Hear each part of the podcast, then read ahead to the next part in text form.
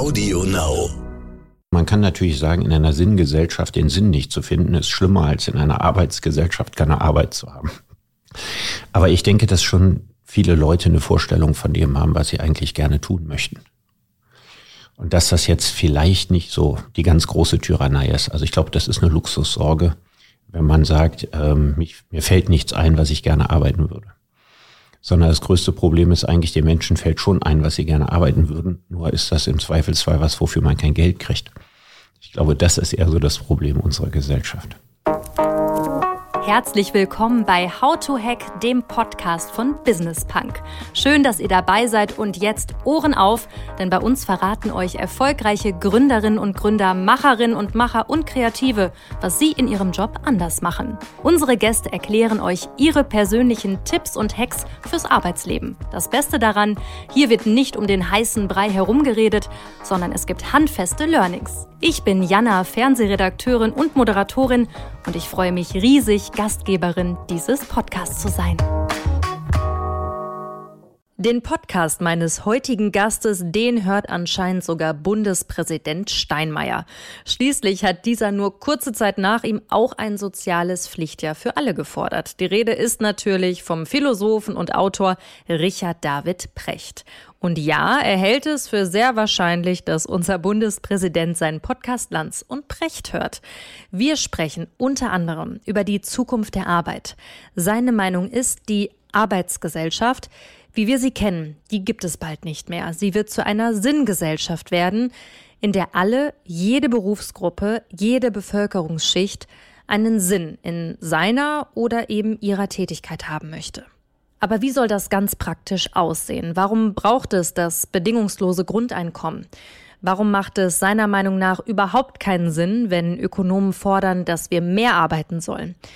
Und was sind die absoluten Top-Skills, die man zukünftig auf dem Arbeitsmarkt braucht? All das werden wir gleich beantworten. Ein wirklich sehr spannendes, erhellendes Gespräch, das einem ja wirklich nochmal bewusst werden lässt, dass es keinen Sinn macht, die Augen vor der Zukunft zu verschließen. Los geht's. Hallo Richard, schön, dass du dir die Zeit nimmst heute. Ja, hallo. Die Frage, wo erreiche ich dich, äh, die kann ich mir direkt sparen. Du sitzt mir direkt gegenüber und zwar in der Hamburger Elbphilharmonie. Was machst du hier? Ich halte gleich einen Vortrag über die Zukunft der Arbeit. Ich habe dafür nur 20 Minuten Zeit und da muss ich mir gleich mal überlegen, was ich da Schlaues erzähle. Ach, das überlegst du dir jetzt gleich erst, was du dann erzählst. Okay, Profi durch und durch. Du hast ja jetzt auch gerade aktuell ein neues Buch veröffentlicht. Es geht um das Thema Freiheit für alle, die Zukunft der Arbeit. Warum ist das gerade ein Thema für einen Philosophen? Ja, das ist eine gute Frage. Man könnte ja denken, ausgerechnet ein Philosoph schreibt ein Buch über Arbeit. Also ausgerechnet die Berufsgruppe, die definitiv nicht arbeitet. Was hast du gesagt? Ja, aber tatsächlich ist es natürlich die Aufgabe von Philosophen, über die großen gesellschaftlichen Themen nachzudenken. Ich bin auch nicht der erste Philosoph, der sich Gedanken über Arbeit macht. Eigentlich ist sogar unsere Vorstellung von Arbeit, die wir heute haben, das Werk eines Philosophen, nämlich von John Locke. Ende des äh, 17. Jahrhunderts äh, sich Vorstellungen gemacht davon. Wichtig ist das, weil sich unsere Arbeit unglaublich stark verändert. Wir erleben gerade sowas wie das Ende der Arbeit, wie wir sie kannten. Und die Transformation der Gesellschaft von einer klassischen Arbeitsgesellschaft in eine Sinngesellschaft. Und das ist ein gewaltiger Prozess und viel Stoff zum Nachdenken für Philosophen. Jetzt sagst du, weg von der Arbeitsgesellschaft hin zu einer Sinngesellschaft dass man einen Sinn in seiner Arbeit findet, einen Purpose, Stichwort Selbstverwirklichung, das erzeugt aber doch auch extrem viel Druck auf die Menschen, oder? Ja, also man kann natürlich sagen, in einer Sinngesellschaft den Sinn nicht zu finden, ist schlimmer als in einer Arbeitsgesellschaft keine Arbeit zu haben. Aber ich denke, dass schon viele Leute eine Vorstellung von dem haben, was sie eigentlich gerne tun möchten. Und dass das jetzt vielleicht nicht so die ganz große Tyrannei ist. Also ich glaube, das ist eine Luxussorge wenn man sagt, ähm, mich, mir fällt nichts ein, was ich gerne arbeiten würde. Sondern das größte Problem ist eigentlich, den Menschen fällt schon ein, was sie gerne arbeiten würden. Nur ist das im Zweifelsfall was, wofür man kein Geld kriegt. Ich glaube, das ist eher so das Problem unserer Gesellschaft.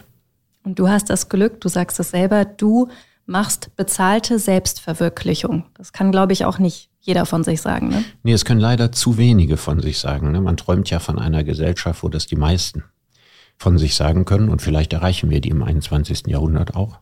Bislang ist es so, dass wir 25 Prozent, das ist so das Ergebnis der Gewerkschaftsumfragen, die jedes Jahr gemacht werden, 25 Prozent sagen, dass sie ihre Arbeit sehr gerne machen. Das ist ja keine schlechte Zahl. Also ich glaube, wenn man vor 100 Jahren die Umfrage gemacht hätte oder vor 200 Jahren, wäre das Ergebnis lausiger gewesen. Also es ist schon aufsteigende Linie. Aber wir haben auch 25 Prozent, die sagen, ähm, dass sie eigentlich innerlich gekündigt haben und dass sie das, was sie machen, nicht gerne machen. Und die Zahl ist natürlich noch viel zu groß. Und was kann man tun, um das zu ändern? Es ändert sich gerade von alleine. Corona war ein guter äh, Brandbeschleuniger. Fachkräftemangel ist auch gut dafür. Das heißt also, in einer Gesellschaft, in der Arbeit wertvoller ist, müssen sich die Arbeitgeber immer mehr Gedanken darüber machen, Arbeitsplätze attraktiv zu machen. Und das setzt natürlich eine positive Innovationsdynamik frei. Du sagst, der komplette Arbeitsmarkt, wie wir ihn kennen, wird sich verändern. Also es wird Gewinner geben und es wird Verlierer geben. Wer steht auf welcher Seite? Also der Bereich der Gewinner, den kann man so grob einteilen in vier verschiedene Bereiche. Das eine ist, das wird ja von unseren Politikern auch mantrahaft wiederholt, das ist der Bereich der Spitzeninformatik. Wenn man richtig guter Informatiker ist, Virtual Reality Designer werden kann, Big Data Analyst ist, Drohnenpilot, dann muss man sich überhaupt keine Sorgen machen. Das ist quantitativ nicht der größte Teil der Arbeitsplätze der Zukunft, aber es ist der, der von Politikern am häufigsten genannt wird. Ein zweiter feiner Teil ist der Bereich des quartären Sektors. Das sind die hochrangigen bis höchstrangigen Dienstleistungsberufe. So Dinge wie einen Flughafen pünktlich fertig bauen, Projektmanagement. Das ist auch ein großer Gewinner, weil das können Computer nicht machen. Die können dabei zwar eine Hilfestellung leisten, aber die können das nicht selber machen. Das dritte, und das freut mich sehr, ist das Handwerk.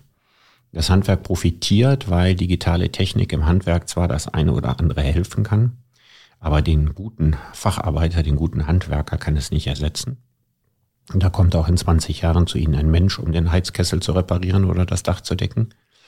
Und der vierte Bereich, und das ist natürlich mit Riesenabstand der größte, ist der Bereich der sogenannten Empathieberufe. Das sind all jene Berufe, wo Menschen Wert darauf legen, lieber mit Menschen zu tun zu haben, als mit Maschinen.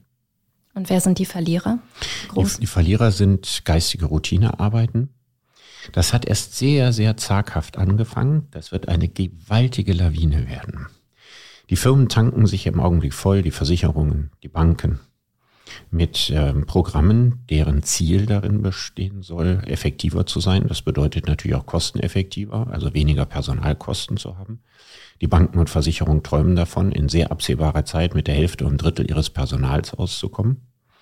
Und da werden dann tatsächlich äh, in größeren Wellen Menschen freigesetzt. Das gilt auch für die industrielle Fertigung.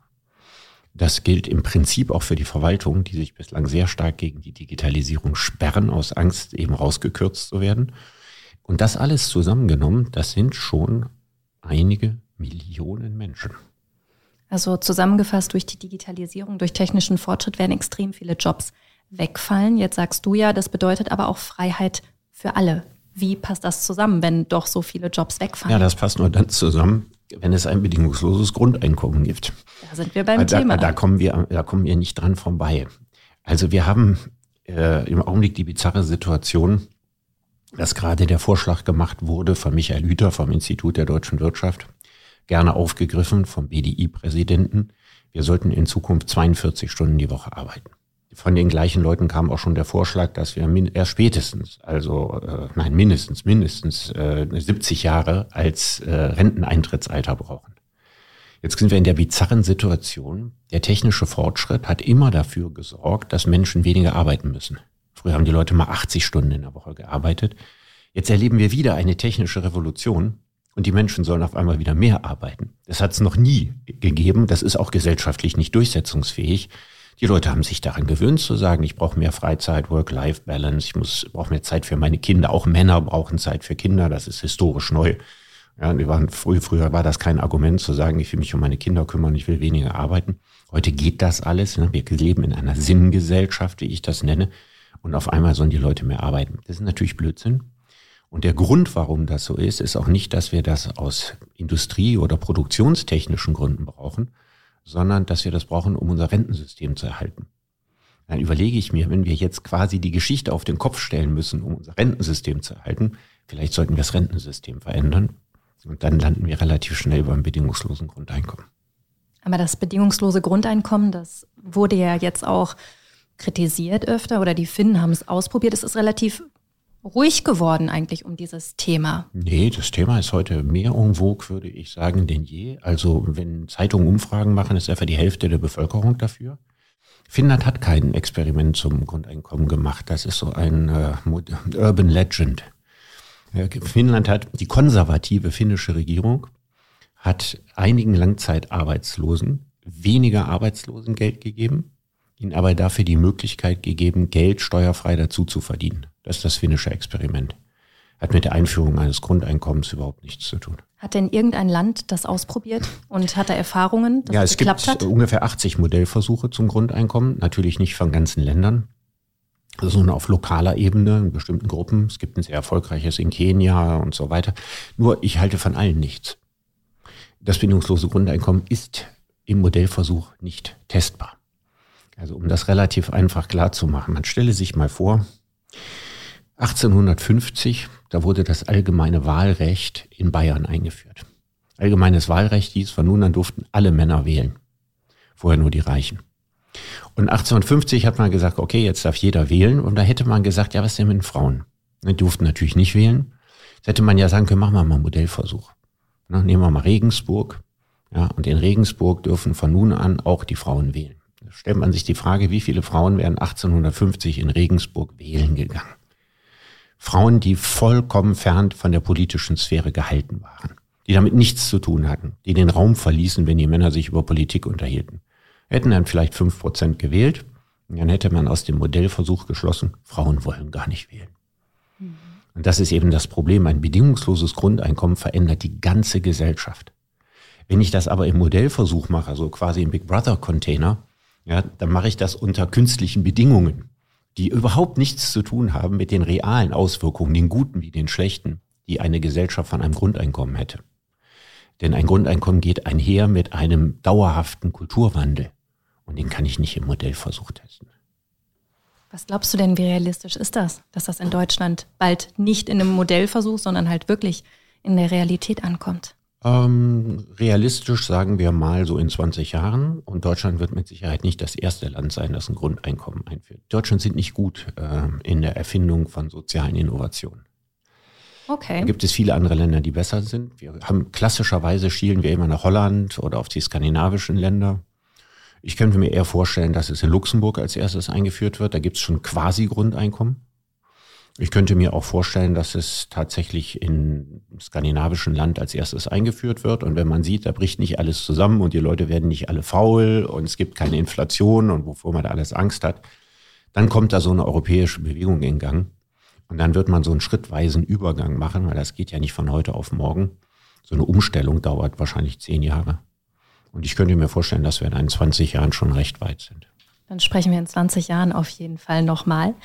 Und es gibt ja auch das ganze Thema Metaverse in diesem Zusammenhang. Das hast du auch erwähnt in einem Interview, dass du das auch als potenziellen Ort siehst für Menschen, die abgehängt sind. Ja, diese Gesellschaft. Klar, also die, die, man darf nicht unterschätzen, welche enorme Bedeutung die äh, virtuelle äh, Welt und die äh, Unterhaltungsbespaßungselektronik hat um Menschen ohne Pläne für den Tag ja, in ein digitales Nirvana zu entführen, so dass sie am Abend zwar nicht glücklich, aber müde sind. Also Unterhaltungselektronik ist unglaublich wichtig für unsere Gesellschaften, um Aggressionen äh, abzubauen und äh, um äh, den Aufbau gesellschaftlicher Unzufriedenheit zu verhindern. Und die Alternative dazu, dass man tatsächlich etwas Sinnvolles macht, um unsere Gesellschaften überlebensfähig zu machen, ist, dass man den wachsenden Teil nicht gebrauchter Menschen in dieses digital, digitale Nirvana schickt. Und das ist natürlich so aus meiner Sicht nicht die beste Lösung. Kann man machen, das andere scheint mir die bessere Idee zu sein. Okay, ist das so ein bisschen Opium fürs Volk? Ja. In gewisser Weise? Würde ich sagen. Um es ein bisschen ruhig zu halten. Ja, ja, also so ein bisschen Opium fürs Volk ist ja grundsätzlich nicht verkehrt. Fußball ist auch Opium fürs Volk. Und ich finde es wahnsinnig viel besser, wenn die Menschen ihre Aggression äh, im Stadion rauslassen, als wenn sie das in einem real existierenden Krieg tun. Da hast du definitiv Und äh, deswegen kann, kann sowas ja auch pazifizieren. Aber wenn man sagt, wir kommen zu gewaltigen gesellschaftlichen Strukturumbrüchen und das Beste, was uns dazu einfällt, ist, eine virtuelle Welt zu schaffen, in dem die Menschen, die in der realen Welt nicht glücklich sind, glücklich sein können, scheint mir nicht die beste aller Ideen zu sein. Jetzt kommen wir zu einem Muss anderen. man sich ja nur mal vorstellen, der Strom fällt aus. Was passiert dann mit der Gesellschaft? Oh, okay. Ja, und das ist ja gar nicht so unrealistisch in der heutigen Zeit. Kommen wir zu einem anderen Thema, was auch ganz aktuell ist. Bundespräsident Steinmeier, der schlägt ja ganz aktuell vor, ein äh, verpflichtendes soziales Pflichtjahr für Jugendliche. Das ähnelt doch sehr einem Vorschlag von dir, den du schon vor vielen Jahren gemacht hast. Und den ich jetzt gerade im Podcast mit Markus Lanz wiederholt habe und Genau. wusste bislang nicht, dass Steinmeier den hört. Das wollte ich dich nämlich fragen. Der muss ja großer Hörer sein von Ja. eurem Podcast. Was sagst du dazu? Ja, ich, ich, ich habe einmal in einem Podcast nicht gut über ihn geredet, obwohl ich meine, dass er ein sehr guter Außenminister war, den ich mir auch heute zurückwünschen würde. Aber als Bundespräsident hatte ich ihn so ein bisschen kritisiert. Ich nehme an, in dem Zusammenhang hat man ihn auf den Podcast aufmerksam gemacht. Und es ist ja ja schön, wenn er trotz allem ein guter Hörer geworden ist. Das auf jeden Fall. Aber das ganze Thema, das ist danach natürlich auch extrem diskutiert worden. Viele sagen natürlich auch, gerade die junge Generation ist jetzt so gebeutelt durch die Klimakrise, durch Corona, durch die Rentenkrise. Und dann werden sie jetzt nochmal irgendwie in Anführungsstrichen zur Kasse gebeten, dass sie jetzt Es sei ja umgekehrt, ne? Also man, niemand wäre auf die Idee gekommen, den Zivildienst, den ich gemacht habe, als einen zu Kasse bitten zu empfinden. Finde ich eine eigenartige Vorstellung. Also etwas für andere zu tun, es geht ja auch sehr häufig mit Selbstwirksamkeitserfahrungen einher. Außerdem muss man mal sagen, also alle Krisen hin, alle Krisen her. Ja, lassen wir mal die, äh, die ganz große Bedrohung äh, zukünftiger Unbewohnbarkeit des Planeten durch die Klimakatastrophe mal außen vor. Dann muss man in jedem Fall sagen, dass die jüngere Generation heute das privilegierteste Leben hat, das je eine Generation auf diesem Planeten hatte. Also es gab zu keinem Zeitpunkt privilegiertere Generationen.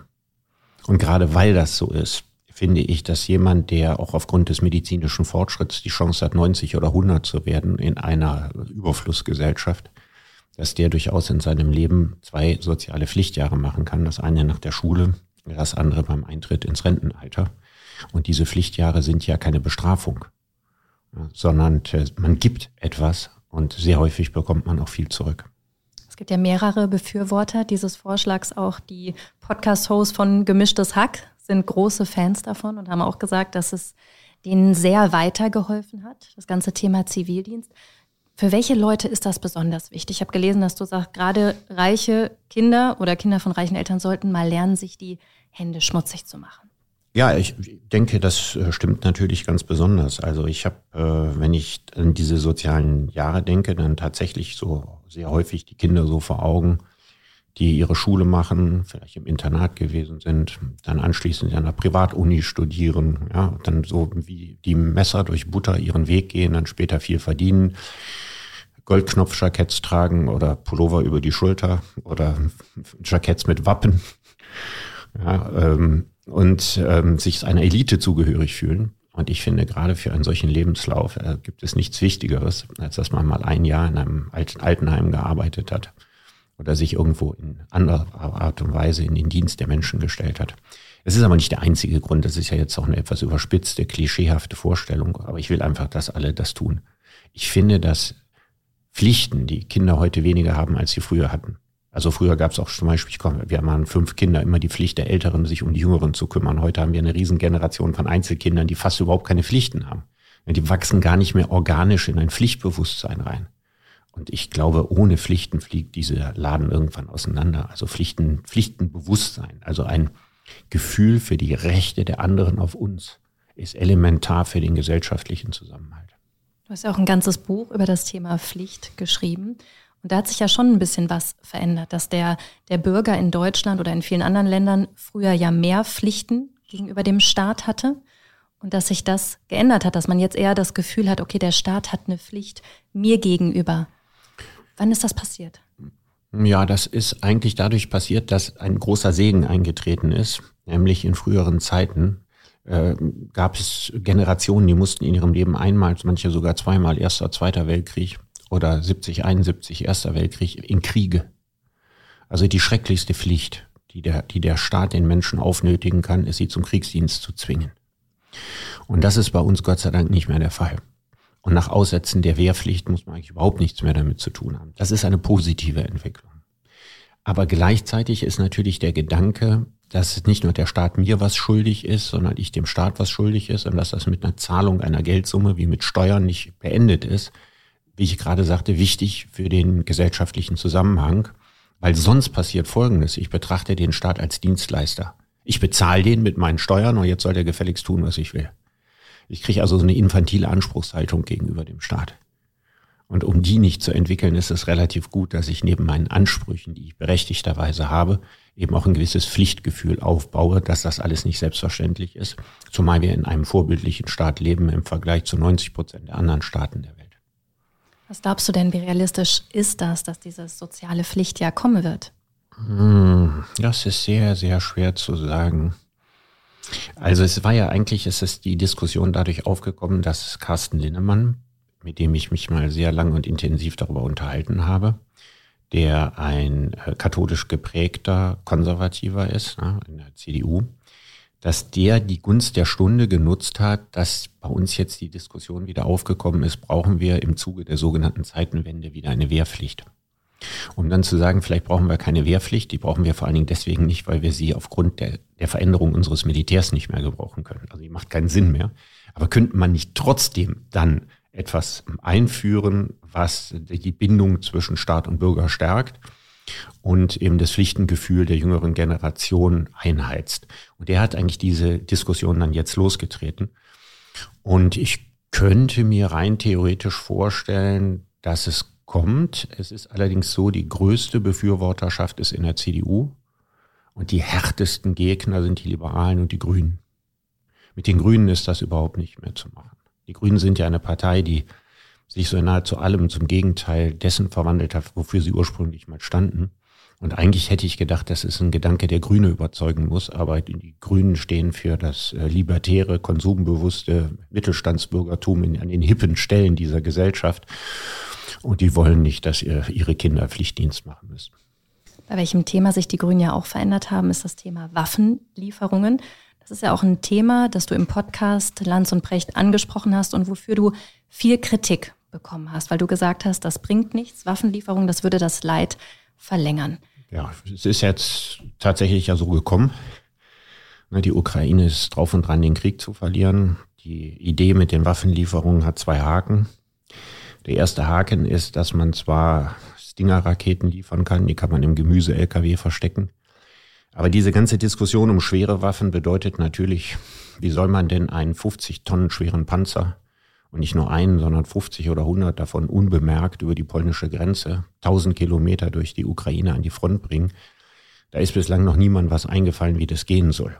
Also dieser Vorschlag stirbt einmal daran, dass er wahrscheinlich nicht realistisch ist. Und der zweite Grund, der dagegen spricht, ist ein Frontverlauf von 2400 Kilometer Länge der würde sich auch nicht deutlich verändern dadurch, dass diese 100 Panzer irgendwo ankommen oder vier Mehrfachraketenwerfer. Also wir lügen uns in dieser Frage in die eigene Tasche.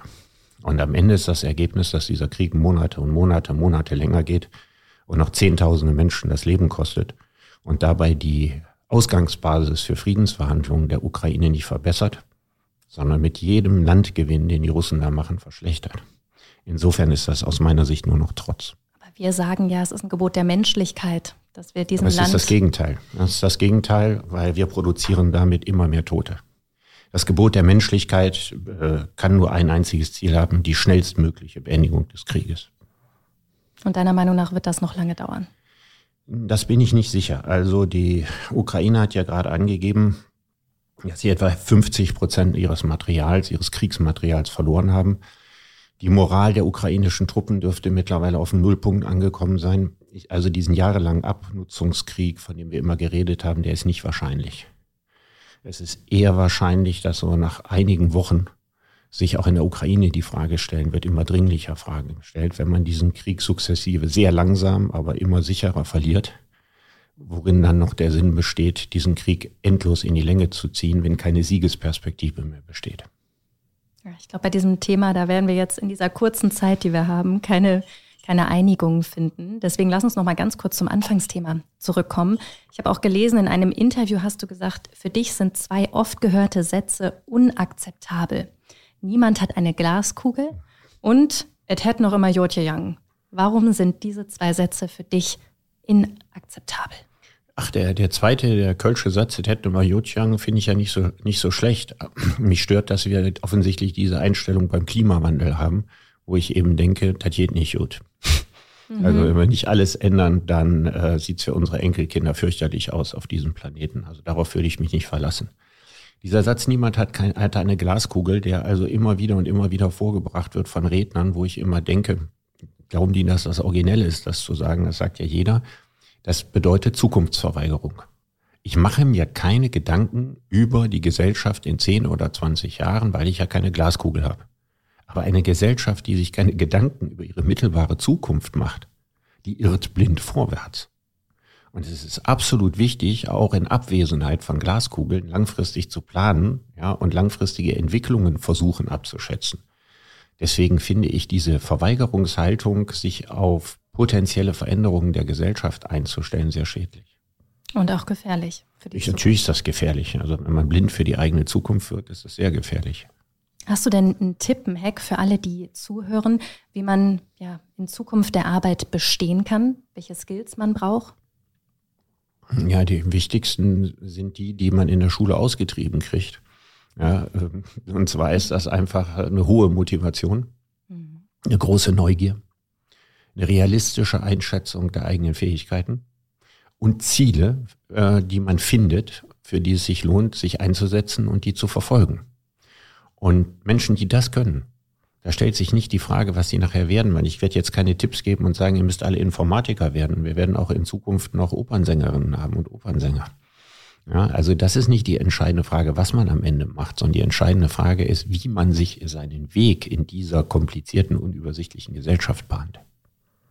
Das wird spannend sein, gerade für junge Leute. Und jetzt kommen wir ganz schnell noch zu unserer Kategorie in diesem Podcast. Ich habe noch nie. Kennst du das Trinkspiel noch von früher, Richard? Ja, ich war nicht in irgendeiner Burschenschaft oder so. Ich habe das nie gemacht. ich auch nicht und trotzdem kenne ich das. Du hast neben dir ein Glas Wasser stehen. Ja. Die Regeln sind so, wenn deine Antwort auf meine Frage doch ist, dann trinkst du einen Schluck. Und wenn deine Antwort stimmt ist, dann bleibt dein Glas stehen. Wir probieren es einfach mal aus. Mhm. Ich habe noch nie mal keine Antwort auf eine Frage gehabt. Doch. Jetzt bin ich gespannt, wie groß dein Schluck ist. Oh ja, es geht. Was war das für eine Frage? Ich stelle mir selber pausenlos Fragen, die ich nicht beantworten kann. Und das, äh, häufig ist die Suche nach einer Antwort auch deutlich wichtiger als die Antwort selbst. Der Weg ist das Ziel, wie bei so vielen Sachen. Ich habe noch nie einen anderen Job machen wollen. Stimmt. Okay. Ja, jedenfalls in den letzten 20 Jahren. Meinst du, es bleibt so in den nächsten 20 Jahren? Ja, ich betrachte das, was ich mache, ja nicht als Job, deswegen. Sondern als bezahlte Selbstverwirklichung. Ja. Okay, ja, ehrlicherweise ich auch in gewisser Weise. Ich habe noch nie die Frage, wo erreiche ich dich gerade, nervig gefunden. Stimmt. Ah, ist für dich okay. Völlig okay. Das ist auf jeden Fall ein Signature-Move von euch beiden. So ist das. Nicht als solcher geplant, aber zu einem solchen geworden. Okay. Und die letzte, ich habe noch nie Frage, ich habe noch nie mal Politiker werden wollen. Stimmt. Okay, das wäre nichts für dich. Nee. Also ich war mal, als ich 18, 19 war, und äh, bei Versammlungen der Grünen dabei, die damals noch eine ganz junge Partei waren. Und als ich so eine kleine Vorstellung davon bekommen habe, wie es tatsächlich in Parteien so zugeht, mhm. war mir ziemlich klar, dass ich nicht das geringste Talent dafür mitbringe, Politiker zu werden. Okay, das ist auf jeden Fall sehr, sehr ehrlich. Richard, das war's schon. Wir sind am Ende unserer Zeit. Ich hätte mich sehr gerne noch länger mit dir unterhalten, aber ich habe gehört, du hast eine große Leidenschaft für den Karneval. Ich komme auch aus Köln. Vielleicht sehen wir uns ja mal beim Karneval. Möglicherweise, aber ähm, damit ich im Karneval äh, wirklich gut feiern kann, müsste ich zumindest ein Gorilla-Kostüm ansehen. Ein Gorilla-Kostüm. Das besorge ich dir. Ich freue mich sehr auf deinen Vortrag hier gleich in Hamburg. Ja. Bis also, ganz bald. Tschüss. Gerne. Tschüss. Das war How to Hack für heute. Ich hoffe, es hat euch gefallen. Immer donnerstags gibt es eine neue Folge. Abonniert uns gerne fleißig auf Audio Now oder wo auch immer ihr Podcasts hört. Und über eine 5-Sterne-Bewertung würden wir uns natürlich auch freuen. Audio Now.